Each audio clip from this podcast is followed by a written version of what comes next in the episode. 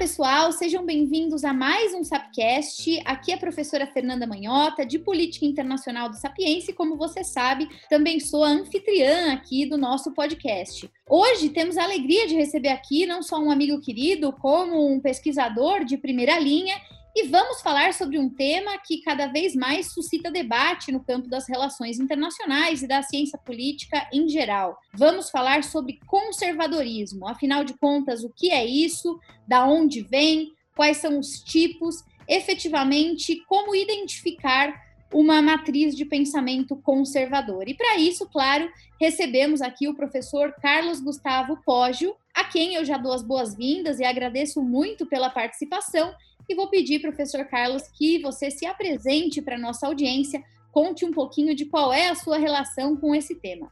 Olá, Fernanda. Olá, quem nos ouve aí no podcast. Obrigado pelo convite. Prazer participar aqui com vocês, conversar um pouco sobre este tema, né? Esse tema chegou para mim, na verdade, quando eu comecei a estudar política dos Estados Unidos no mestrado. Né? Quando eu entrei no mestrado, era administração Bush, né? da George W. Bush.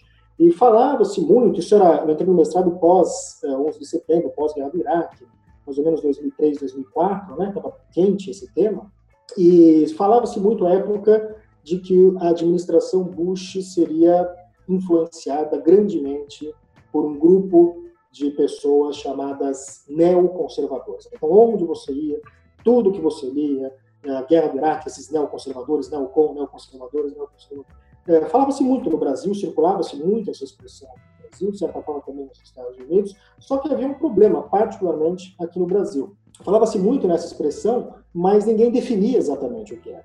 Veja, porque, claro, quando você coloca o prefixo neo diante de uma palavra, simplesmente é uma releitura daquilo que havia anteriormente. Né? Só que ninguém falava muito bem, era, uma, era, uma, era, era descrito meio como uma coisa meio assim, meio obscura, sabe? Pessoas que tramavam a política externa norte-americana, então não se explicitava, não se definia muito bem o que era. Uh, e como a gente, quando vai fazer pesquisa, busca uh, justamente encontrar esse, esse, tipo de lacuna né, para preencher, eu encontrei aí uma lacuna. Né? Eu entendi que, pelo menos na academia brasileira, faltava um estudo sistemático, né? tinha muita gente que falava de forma solta, mas faltava um estudo sistemático sobre, afinal de contas, o que eram esses neoconservadores.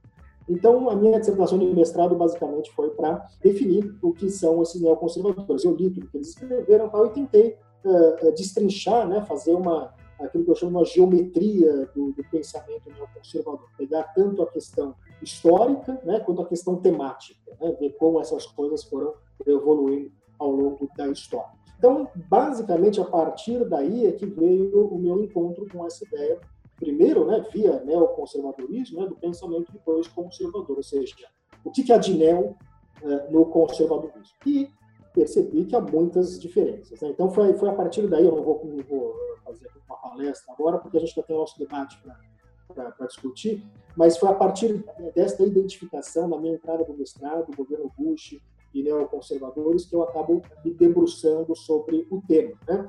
Esse tema depois, com a saída do Bush, a entrada do Obama, com o fracasso, que foi, acabou sendo um fracasso do ponto de vista político, pelo menos a guerra do Iraque, né? os neoconservadores acabaram sendo menos importantes. Né? Hoje se fala menos, né? principalmente alguns anos atrás, hoje está começando a se falar um pouco mais, mas há um tempo atrás começou-se a se falar muito pouco de neoconservadores, então esse foi um tema que acabou sendo deixado um pouco de lado. Né? E eu fui fazer o meu doutorado num outro tema que não tem nada a ver exatamente com neoconservadores, que é, é sobre a relação Brasil-Estados Unidos, uma coisa um pouco mais ampla. É, mas depois, com a eleição é, do, do Trump, e com a volta desse debate sobre o que é conservadorismo, que tipo de conservadorismo o Trump representa, quando eu penso na minha pesquisa, que virou o meu pós-doutorado, foi antes do governo Trump.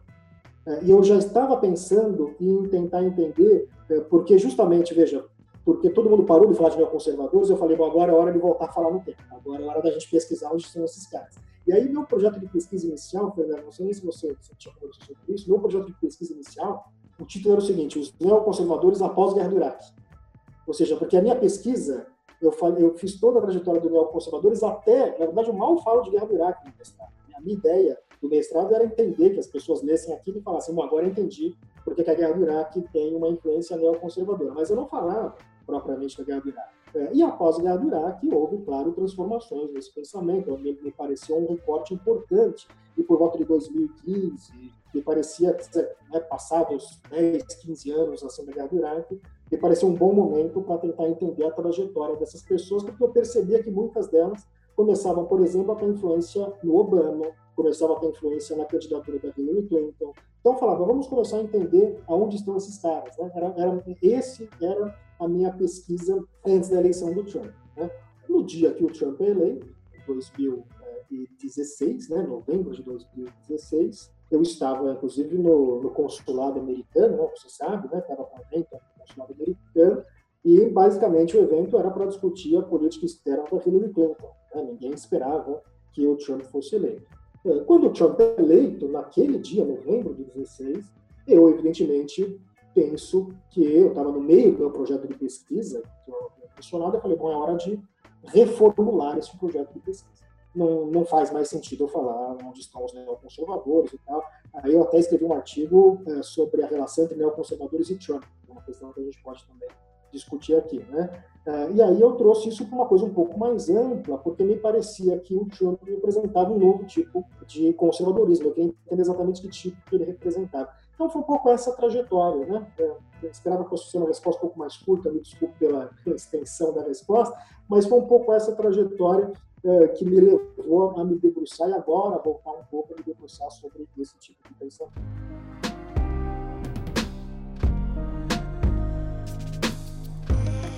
Imagina, eu acho que essa, na verdade, foi uma excelente introdução, porque já suscita, né, esse debate, que é um debate muito complexo, sobre os vários conservadorismos, né? Você fez aí basicamente uma construção cronológica, usando os Estados Unidos como referência, para falar de diversos tipos de conservadorismo, né? Você primeiro falou sobre o neoconservadorismo como uma forma de reinterpretação do que seria algo anterior, que é o conservadorismo, e você já adiantou que são duas coisas bem diferentes. Depois você falou sobre é, essa ressignificação pós-Trump, né? Muita gente falando em paleoconservadorismo, em alt-right, outros termos que têm a ver com isso.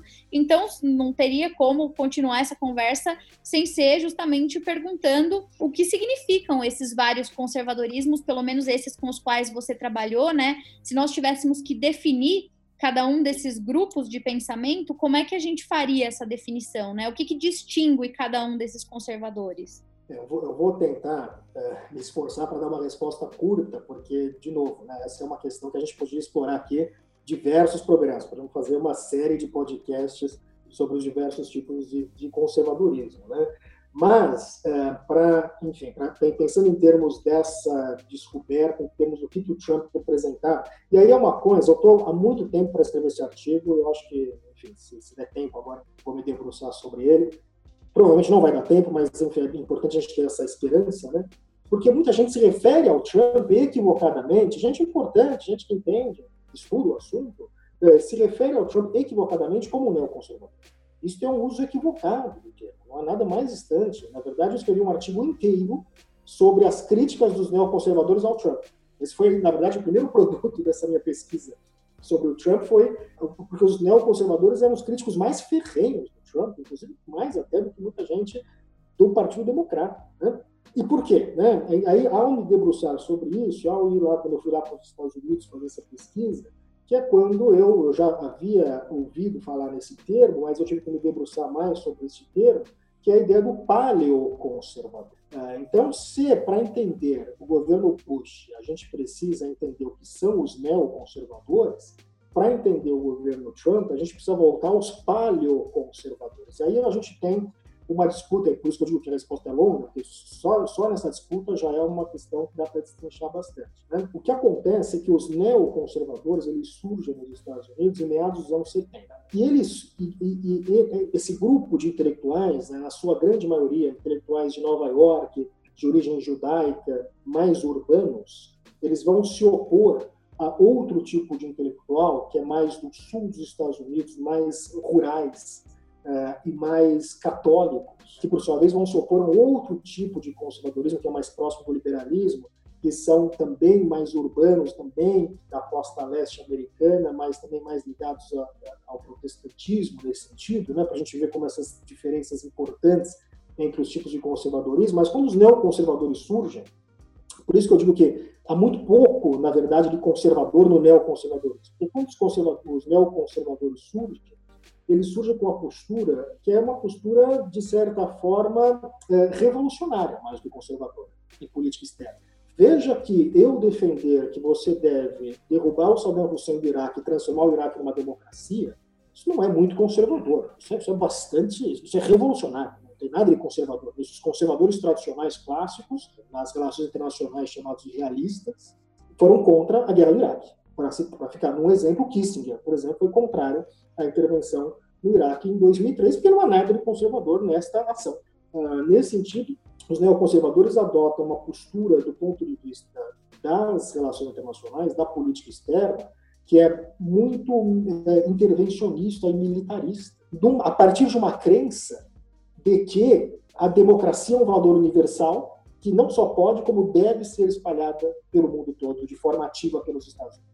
Esta é uma postura, eu diria, muito mais revolucionária do que conservadora. Então, eles são caracterizados por ter uma postura unilateral, ou seja, eles não valorizam instituições internacionais, né? nesse sentido, eles se aproximam de outros conservadores.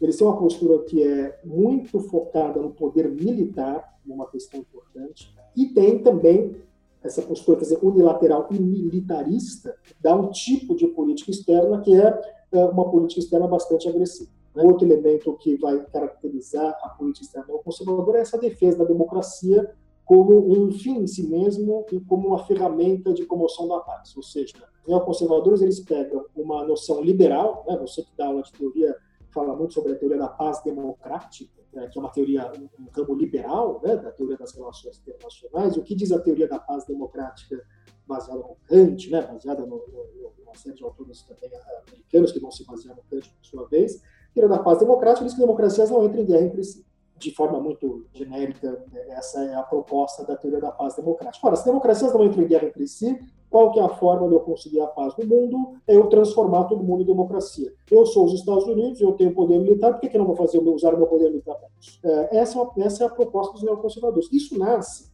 lá nos anos 70 com essa mesma postura com relação à União Soviética. Os neoconservadores defendiam uma postura mais agressiva com relação à União Soviética na Guerra Fria. Eles achavam que os conservadores tradicionais eram muito molengos. Eles achavam que os liberais eram muito. Eles defendiam, inclusive, o modelo soviético. Eles queriam uma postura muito mais agressiva. E o curioso dos neoconservadores, esse grupo de intelectuais judeus, nova-iorquinos, é que muitos deles, e essa é a grande curiosidade, talvez explique esse pendor revolucionário, eles eram trotskistas na sua adolescência. Então, eles vão do trotskismo para o conservadorismo. Na verdade, eles são denominados neoconservadores porque eles abandonam a esquerda americana. Ao abandonar a esquerda americana, então, veja, não é que eles, não é que eles eram conservadores e de repente eles viraram um novo tipo de conservadores, eles eram neo no sentido que eles não eram conservadores. É, então, ao olhar a origem desse nome, a gente entende como eles são um tipo de conservadorismo muito distinto, muito diferente. E que não teve, começou a ganhar espaço dentro do chamado movimento conservador americano nos anos 70 e, e, e, chega ao seu auge com, com o Bush. Na é um certo. Veja, o que acontece é, quando acaba a Guerra Fria, os neoconservadores perdem um pouco o rumo. A, a grande questão neoconservadora durante a Guerra Fria era temos que ser mais agressivos com a União Soviética. Nada de contenção, nada de doutrina. É, isso é muito é, defensivo, nós temos que ir para ofensivo. Quando acaba a União, quando a União Soviética se dissolve, acaba a Guerra Fria, os neoconservadores ficam muito meio perdidos. Né? Nos anos 90, a um importante intelectual neoconservador chamado Norman Podhoretz, não sei se é exatamente assim que se pronuncia, é, que declara o neoconservadorismo morto. Ele escreve uma, um epitáfio ao neoconservadorismo, dizendo: olha, vencemos, é, cumprimos o nosso objetivo histórico, a União Soviética está derrotada, portanto vencemos, acabou, não tem mais por que existir o neoconservadorismo. Outros vão continuar buscando uma razão de ser. É, eu lembro que no meu, minha dissertação de mestrado, eu pego um texto do Irving Kristol. Irving Kristol é provavelmente o, o pai do Gustavo. E Irving Kristol escreve, se não me engano, em 1996, um artigo. 96 é o ano que sai o filme Independence Day. E o filme Independence Day é um filme que mostra os americanos se unem para se defender de uma invasão alienígena. Então, os alienígenas estão invadindo o mundo e os americanos eles combatem e acabam derrotando os alienígenas e tem lá um, um momento de união para combater o alienígena. E o Irving Crystal escreve em 96, preocupados, que ele acha que os Estados Unidos estão precisando de um alienígena. Ou seja, precisa de alguém, algum inimigo externo forte para unir o país, para dar um sentido para o país. Ele escreve literalmente: onde estão os nossos alienígenas quando nós precisamos deles? Né? Isso em 96. Bom, esses alienígenas vieram em aviões comerciais em setembro de 2001. Então, os neoconservadores adquirem um novo inimigo. Não é mais agora o comunismo via a União Soviética, mas é o, o terrorismo, ou aquilo que eles vão chamar de islamofascismo. Né? Ou seja, vem uma nova roupagem, particularmente a guerra contra o terrorismo, que vai reanimar os neoconservadores. Nesse ponto todo, muitos outros grupos dentro do movimento conservador norte-americano vão se sentir preocupados e incomodados com essa ascendência, com essa importância que os neoconservadores vão ganhando. Porque junto com isso vem revistas, jornais, canais de televisão, influência, né? eles vão ganhando muita influência das instituições que eles vão criando. E o grupo que mais é, vai se incomodar com isso é um grupo que vai perceber os neoconservadores como um grupo dentro do movimento conservador que subverte os valores mais fundamentais do conservadorismo. Essa ideia de sair uh, derrubando regimes por aí, plantar democracia, não tem nada de conservador, então esse grupo vai ficar muito incomodado com isso. Como que para marcar o seu incômodo, eles acabam adotando o nome como oposição aos neoconservadores. Olha, se eles são neo, nós somos palio, nós somos os antigos, nós somos os paleoconservadores. Bom, essa briga entre neo e paleoconservador, nos anos 80, vai ser assim, briga de faca. Tem alguns artigos que saem é, por aí que são é, é, muito interessantes do ponto de vista do nível de acidez com que essa disputa é, se fez. Eles se pegavam de pau mesmo. Né? E esses paleoconservadores defendiam algumas questões. Que, que, que, eles, que, eles defendiam? Muito claramente, isso a gente consegue ver já claramente. Defendiam, por exemplo, protecionismo econômico. Defendiam, fundamentalmente, restrição à imigração. Veja, os neoconservadores não têm um artigo falando mal de imigração. Pelo contrário, a postura conservadora, por exemplo, Reagan, é que a imigração é boa para os Estados Unidos. A imigração legal, assimilada, ela é importante, positiva para os Estados Unidos. Os conservadores, eles eram muito é, preocupados com os impactos da imigração, não apenas do ponto de vista econômico, mas também do ponto de vista cultural. Então, esses imigrantes que não falam a mesma língua, que não têm a mesma religião que a gente, esses representam uma ameaça. Outros imigrantes europeus que conseguem se assimilar, não é tão, isso não tem tanta importância. Agora não, mexicano e muçulmano aí realmente é um problema. É, europeu que vem da Irlanda, isso não chega a ser um problema porque eles se assimilam. Essa é a visão deste grupo de, de conservadores muito forte contra a imigração. Então, protecionismo econômico e protecionismo do ponto de vista da imigração não é um tema que vai ser importante para os neoconservadores. Um outro tema dos paleoconservadores, veja, protecionismo econômico, protecionismo em relação à imigração e isolacionismo. Os paleoconservadores são contra intervenções estrangeiras. Foram contra, inclusive, tá, não, muito claramente contra a guerra do Iraque, por exemplo, mas contra uma série de outras intervenções que hoje em dia é, há um certo consenso que deveriam acontecer. Os paleoconservadores foram contra a primeira guerra do Iraque, onde já há um consenso nos Estados Unidos que é uma guerra de necessidade, né, como diz o, o Haas, né, uma guerra de escolha, uma guerra de necessidade. Então, os paleocons eles são muito isolacionistas, isolacionistas, protecionistas e anti-imigração. Ora, essa agenda é a agenda do Trump. Então, não dá para dizer que o Trump é neoconservador razão pela qual os neoconservadores criticam muito Trump, por conta desta agenda, que não é uma agenda que a gente encontra nem no pensamento conservador clássico dos anos 70 e 80, nem neocon, nem conservador tradicional, principalmente a questão da, do protecionismo econômico. Os conservadores vão defender um grupo importante dentro do movimento conservador americano, da chamada Reagan Coalition, ser os que defendem o livre comércio. O Trump ele vai contra esta coalizão também. Logo, se a gente quer buscar, de novo, estou tirando uma resposta mais longa do que eu gostaria, mas se a gente quer buscar algum tipo de paralelo no tipo de conservadorismo que o Trump representa, não vamos encontrar isso no neoconservadorismo, vamos encontrar isso no paleoconservadorismo. Por isso que eu queria fazer a mesma coisa que eu fiz no mestrado sobre neoconservadores, eu queria fazer uma sobre paleoconservadores. Vou me lamentar novamente pela falta de tempo para essas coisas, pelo menos ideia a gente tem, né, Fernando? Não é a gente sentar e começar a fazer essas coisas não só ideias, como boas ideias, né? E, aliás, falando em ideias, eu queria aproveitar essa excepcional retomada né, que você fez, esse voo panorâmico sobre os tipos de conservadorismo, para pedir algumas indicações, indicações de leitura, de autores que podem auxiliar o nosso ouvinte aqui, que está começando nesse campo, a se situar. Se você tivesse que destacar algumas figuras né, que todo mundo que está estudando o tema precisa conhecer, tanto no conservadorismo clássico quanto no neoconservadorismo e mais agora recentemente no paleoconservadorismo, que nomes você diria que são assim indispensáveis para acompanhar? Uh, vou, vou, falar um pouco mais do cenário uh, americano, né, mais do que do cenário uh, europeu, né, porque eu estou mais familiarizado com o americano e porque também, se a gente for falar de também tudo isso, vamos de novo ficar aqui falando de muitas, muitas sugestões bibliográficas. Né? Há uma discussão, há um debate interessante sobre o conservadorismo americano, europeu, etc. Mas para quem quer entender, primeiro, né, a, a, qual que é, digamos assim, o, Marx do conservadorismo, né? O, qual que é o capital do conservadorismo? texto clássico, recuperado inclusive pelos americanos, né, é do Burke, sobre a Revolução Francesa. Reflections uh, on a Revolution in France, Reflexões sobre a Revolução Francesa. E esse é um texto clássico do pensamento conservador porque ele coloca um tema que vai perpassar todo o conservadorismo. Ele nasce justamente como oposição a esse pendor revolucionário, como, uma, como uma, um contrapeso, como uma resposta a essa característica do iluminismo do século XVIII, eh, principalmente, que, que vê no homem a possibilidade do homem transformar a sua história. Né? O homem como um elemento transformador, como alguém que, através de, de intervenções específicas, ele pode transformar o rumo da história. Né?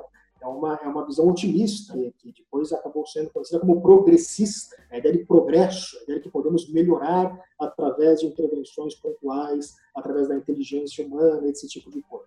É, contra isso, os conservadores, né, o espírito conservador, o conservadorismo ele é um adjetivo e um substantivo. O, o, o adjetivo é mais fácil de definir do que o substantivo. É, o substantivo aqui quer ser um conservador. É, é uma questão que há uma, um certo debate. Agora, o adjetivo, quer dizer, que aquele que quer conservar, conservador, alguém que quer conservar as estruturas, ou que tem uh, uma certa. Uh, o, que reage, uh, já, já há quem define o conservadorismo como, como uma doutrina reativa, não reacionária. Né? E aí há essa diferença entre conservadorismo e reacionário, né? mas reativa, que ela reage a determinados movimentos. Houve um autor que definiu que é muito mais fácil definir a esquerda que a direita, porque diz que a direita se, se define contra aquilo que a esquerda se define em qualquer ponto do tempo. Então, por exemplo, se a esquerda vem com pautas identitárias, etc., o conservadorismo vai se opor a essas pautas. Se a esquerda vem com outras pautas nacionais, liberais, etc., como era do século XVIII, os conservadores vão se opor a essa pauta. Então, o Burke vai escrever um texto se opondo ao, à Revolução Francesa, e esse é um, texto importante para quem quer ver a origem ali do, pensamento conservador, que é, estou indo aí à Bíblia, né, ao, ao, ao, ao, que seria o capital. Então, veja, se nós temos o, a riqueza das nações do Adam Smith como liberalismo, o capital do Marx como uh, socialismo, uh, o Burke representa o pai fundador, digamos assim, do, do pensamento conservador moderno. Né? Então, esse é um, é, um, é um, texto interessante. Quem quiser ler mais do Burke pode ler o que ele escreveu alguns anos antes desse que ele escreveu sobre a Revolução Francesa, que é sobre a Revolução Americana. Quando ele escreve sobre a Revolução Americana, a independência dos Estados Unidos em 1776, ele vai, ser, ele vai escrever um texto favorável aos colonos americanos. Porque, veja, qual é a diferença? A Revolução Francesa queria mudar toda a estrutura da sociedade. Acabar com o calendário, acabar com, com religião, acabar com tudo. Isso é aquilo que o Burke se opõe. A Revolução Americana, via o Burke, era uma continuidade natural dos direitos dos colonos norte-americanos que queriam apenas ter mais voz, por exemplo, dentro do parlamento britânico. Então, é muito interessante contrastar esses dois textos do, do Burke. Sobre conservadorismo americano, alguns textos clássicos que qualquer pessoa que deseja entender o tema é, pode se debruçar. Um, um, um, clássico, que é um, um fundador, inclusive, deste conservadorismo norte-americano, é o Russell Kirk. O Russell Kirk vai escrever uh, um livro chamado A Mente Conservadora. Não sei se tem tradução. Eu, se, se não me engano, estava sendo preparada uma tradução para o português no Brasil. Não sei se existe essa tradução. Aliás, muitos desses que eu vou citar, esse é um, um problema nosso, né? não temos tradução desses livros para, para o português. Então, esse do Kirk é interessante e, e o Kirk é atribuído a ele essa recuperação do Burke essa quase adoração que o Burke tem entre esses conservadores iniciais nos Estados Unidos. Então, Russell Kirk é um, é um personagem importante aí. Um outro autor muito importante. Esse é um sociólogo brilhante, também pouquíssimo estudado no Brasil, e que escreveu também sobre conservadorismo, é o Lisbê. Né? O Lisbê tem um livro muito interessante sobre que tem tradução para o português. Esse livro tem um título que eu gosto muito, porque eu gosto de títulos simples. O título dele é O Conservadorismo. É um bom livro para entender esse processo mais amplo e especificamente dentro dos Estados Unidos. E, finalmente, para citar um terceiro livro, diz que três, né? Eu citei o Burke, mais outros três livros. Um que eu gosto muito, que para mim foi muito importante para compreender o processo de construção do movimento conservador norte-americano. Esse é o clássico para entender o movimento conservador norte-americano. É, é, o George Nash, que é o movimento conservador dos Estados Unidos desde 45. Acho que esse é o título em português. Outro livro que eu não tenho certeza se existe a tradução em português. É, e nesse livro, Nash recupera toda a história do movimento conservador norte-americano, ou seja, o conservadorismo nos Estados Unidos ele nasce ao final, a, partir de meados dos anos 40. Né? Antes disso, você não tinha. Veja, e aí, por isso que eu digo sobre a questão da dificuldade de definir o conservadorismo, porque quando nasce o conservadorismo nos Estados Unidos no final dos anos 40, o que os conservadores americanos querem conservar né, é o liberalismo. Então, logo, é porque não há uma, uma tradição feudal nos Estados Unidos. Os conservadores europeus eles estão muito ligados a uma questão mais feudal. É bem verdade que há conservadores americanos, o Kirk acabou sendo um deles, inclusive, que queriam preservar uma certa, aspas, tradição feudal norte-americana que eles viam no sul dos Estados Unidos. Então, que defendiam aquilo que eles o cavalheirismo, chamado o, anti, o sul antebellum. Então, o sul, que é o sul antes da Guerra Civil. Né? Então, que queriam preservar um pouco essas, essas, esses valores que eles viam no sul, que, que seria uma espécie de um feudalismo, digamos assim, norte-americano, que se pareceria com o feudalismo europeu. Esses são muito mais ligados à questão agrária, né? são conservadores que ficaram muito incomodados, isso é um elemento importante do movimento conservador, com a introdução da política de massas, né? com as massas na política, com a urbanização, com essas transformações importantes que vieram a partir dos anos 40 e 50 e que assustaram muitos desses conservadores. Então, eu acho que esses, essa, essa bibliografia é uma bibliografia básica. Claro que, de novo, né? vamos fazer um outro programa só para a gente comentar sobre a bibliografia. Sobre neoconservador, eu recomendo o Irving Kristol, é direto na fonte. Irving Kristol, veja, se o, se o Burke é o Marx do conservadorismo tradicional, o Irving Kristol é o Marx do neoconservadorismo. É o pai fundador do neoconservadorismo, que é um fenômeno tipicamente americano, tá? Neoconservadorismo. É um fenômeno tipicamente nos Estados Unidos. Então, recomendaria ler o livro do Cristo, tem várias coisas que ele escreveu, tem um que chama, acho que é a Neo-Conservative Persuasion, a persuasão neoconservadora. Também, e essa é a dificuldade do estudante brasileiro, pouco acesso que tem em português a essa literatura, né? que é uma, é uma, na verdade, uma coletânea de textos que o Cristo escrevia para jornais. É, esse foi um livro que eu utilizei bastante na, no meu mestrado, tem muita coisa, né, ainda outros autores e tal para a gente olhar, mas acho que, em linhas gerais, para não, não cansar quem nos ouve, acho que esses livros são um bom começo para começar a tatear nesse tema. Maravilha. E dos paleoconservadores, tem alguém em destaque? Tem.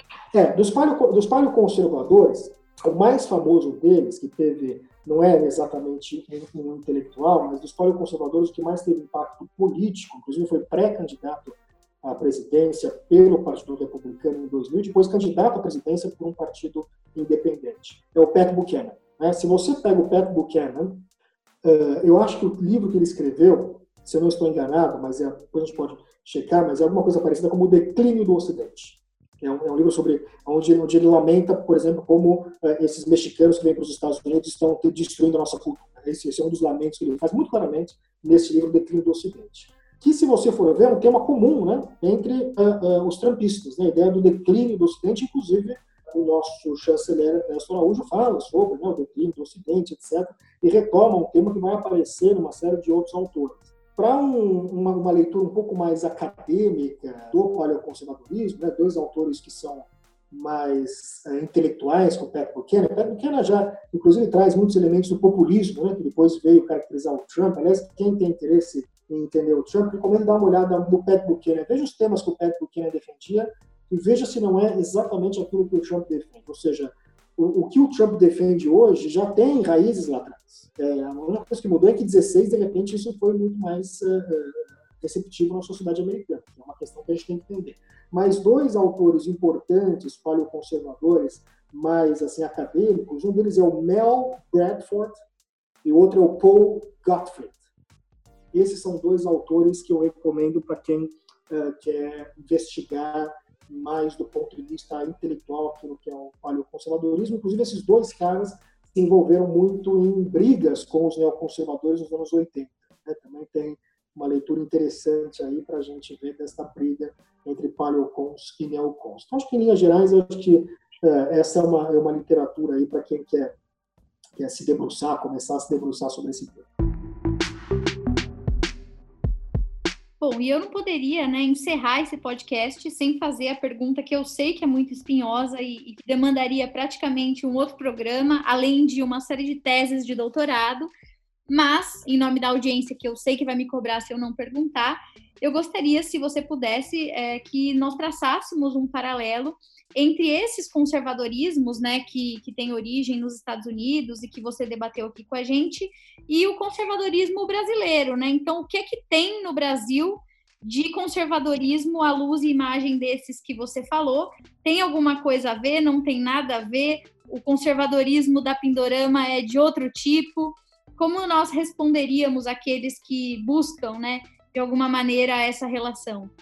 Você sabe que, se você já deve ter acompanhado, recentemente eu entrei numa discussão com o nosso assessor, é, Felipe Martins, né, o assessor do Bolsonaro, justamente sobre esse tema, onde ele comentou um artigo que eu escrevi exatamente sobre essa questão que você que você está falando.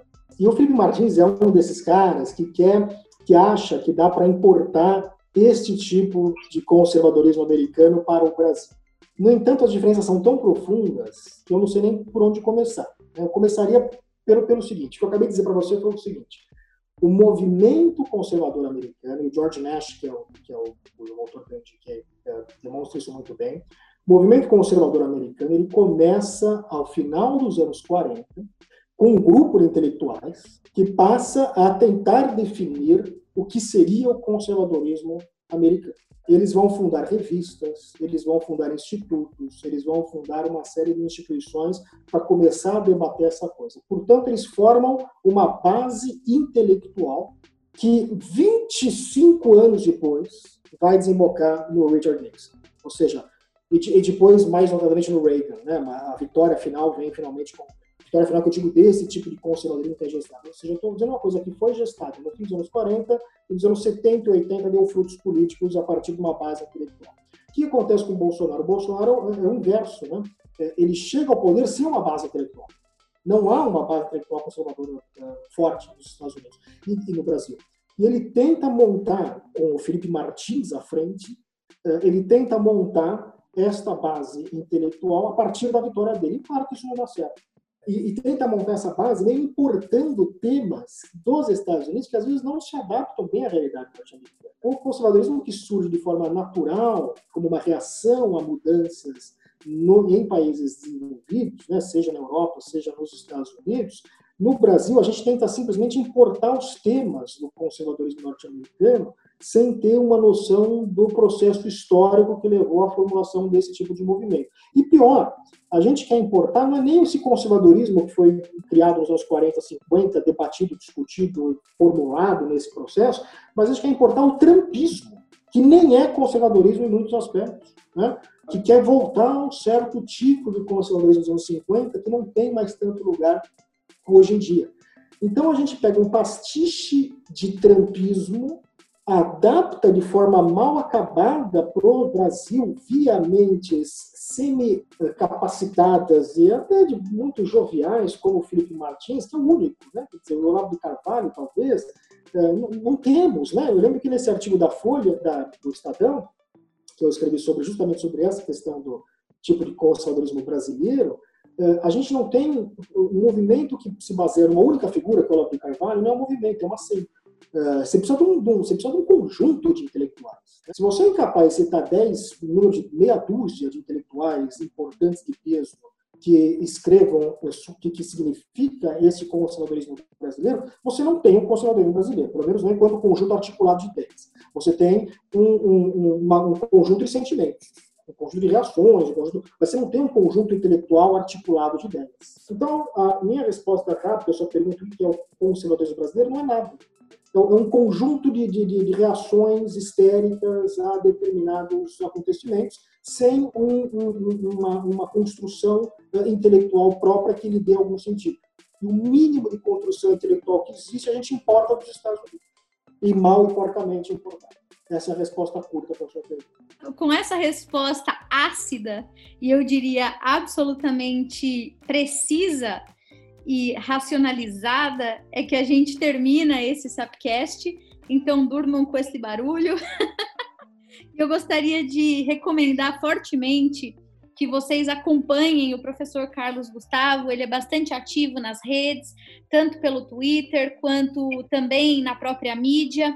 E, claro, falando desse tema, não poderia deixar de indicar o livro que derivou da pesquisa de mestrado do professor Carlos Gustavo, Pensamento Neoconservador em Política Externa nos Estados Unidos, publicado pela editora Unesp, um livro considerado já obrigatório para quem vai estudar esse tema aqui no Brasil faz, como ele já demonstrou aqui, uma excelente sistematização da literatura.